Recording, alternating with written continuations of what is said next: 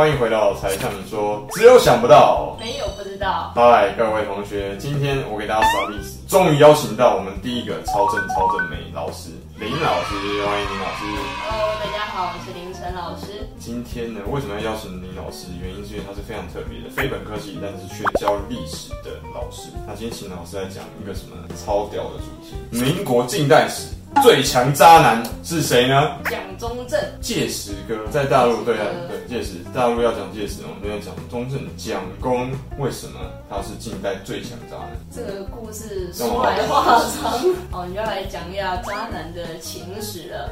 起始起源，第一代的话，通常都会先从这个媒妁之言嘛，哈，这个正宫开始讲起。媒妁之言就讲说，哎，你这个年纪差不多，年纪差不多多少？大概十四岁，哎，小朋友也才国二而已，超早。中二生，中二生呢，哎，隔壁邻家的嘛，大姐姐，哎，你们两个差不多，不然就直接反骨兄弟就媒妁之言，一下嘛，所以就跟他隔壁邻村哦，毛福梅，哎，十四、十九岁姐弟恋，啊，后来趴出个小孩啊，这个小孩大家都听过啊，就是后来的小蒋，哦，蒋经国，然后，那也算是就是难得的一个后代啊。好，那后来呢？哎，老蒋跟这个毛福美啊的关系也没有长久啊，因为没多久他就出国深造了，去日本了嘛，对不对？对，去日本。好啊，那个深造也是相当的深入啦，深入到什么程度呢？我们就不得不提到一位仁兄啊，叫做戴季陶。哎，戴季陶算是国父这个能干的小秘书。嗯，对，不要误会，他是男的。那这个小秘书就跟老蒋在日本的时候关系相当的良好，他们讲说好兄弟。好兄弟啊，我们说兄弟如手足啊，女人如衣服啊，这对好兄弟就开始穿起衣服来了，这就是我们所谓的三三人宴会是吗？对，对，或者是叫三 P 嘛，你侬我侬大家侬。本来戴季头跟这个日本妞啊，日本妹关系也不错啊。不过后来可能老蒋人在异地寂寞难耐，戴季头这个好兄弟又说：“哎，再不来 play one，plus one 哦。”对，接着又开始各种啪啪啪了。今天我还很热。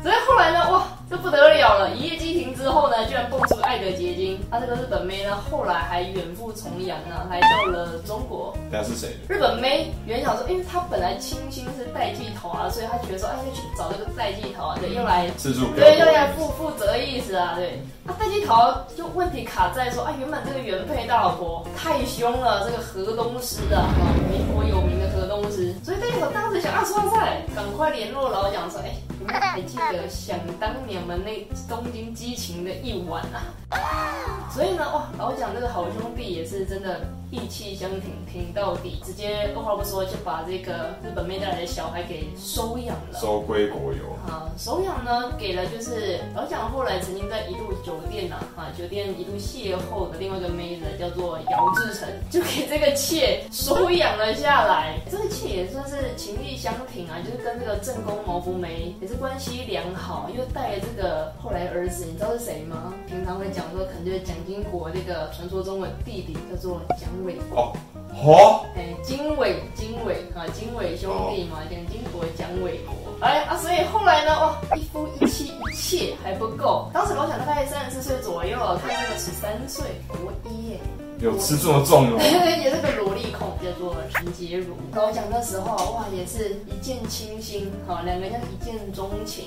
啊，想去跟人家提亲，啊，当然是被人家人那个人家父母给打枪回来了，但还是呢锲而不舍。后来呢，哇，正式呢这样子提出婚约了。那这个好景也不长啊，那后来你们开开心心度蜜月之后呢，哎，回来发现，哎呀，中了，又生了？没有没有没有生。呃，有人讲说，有一说来讲说，因为老蒋后来了，因为这个风花雪月情史太多，很喜欢就是上青楼 QK，QK 到最后就也长了一些。哎呀，中了不是那个中，是那个中，中另外一种。对，叫做哎，这真的有点渣哦。对，就是你自己不把它治好，你还传给人家，这真的是很母汤。哎，这真这样母汤。后来杰如北送啊，杰如的妈更北送。嗯好，老蒋后来呢，哇，跟机车出大绝了。直接说，哎，觉得你年纪还轻啊，对，年纪还轻，我觉得呢，嗯，你可以先出国深造一番，五年之后你回来，好，我们再结个婚呢。为什么说再结个婚呢？因为那个时候老蒋想要给人家始乱终弃，去娶另外一个宋家的小姐啊。终于出来了，哦，终于出来了，我们重头戏终于来了，哎，宋家的这个小姐啊，我们那个。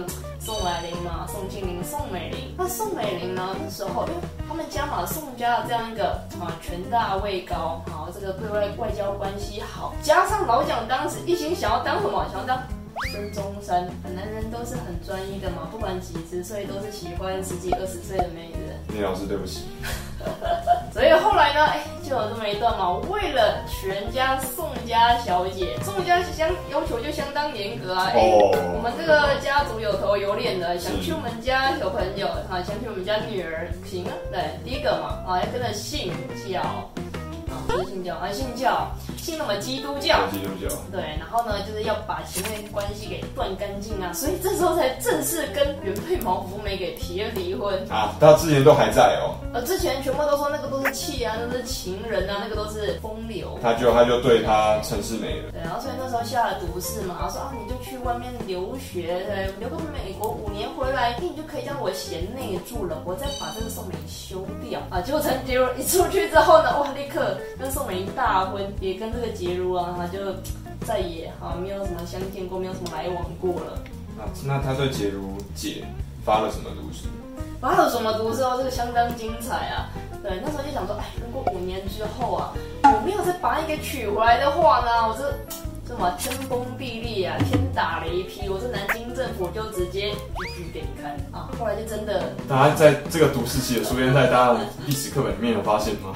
是我们的南京国民政府，后来真的就居居思打。林老师看起来毒誓真的不能乱发，对，饭可以乱吃，是不能乱发。对啊，各位同学，虽然说有的时候有点羡慕啦，各位渣男，各位渣男，但是因为我们其实之前渣男系列做了蛮多集的，但是各位男同学们羡慕归羡慕，嫉妒归嫉妒，但是还是不能做。夜路走多了，总会遇到鬼；河边常走路，总是会湿鞋。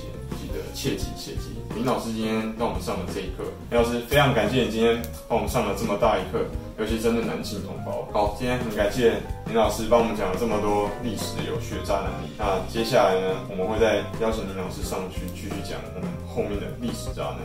如果有什么你有兴趣想要听的渣男历史，请在我们下面才向你说留言，多多讲出你的想法哦。OK，才向你说，下次见啦。拜。拜。Woo!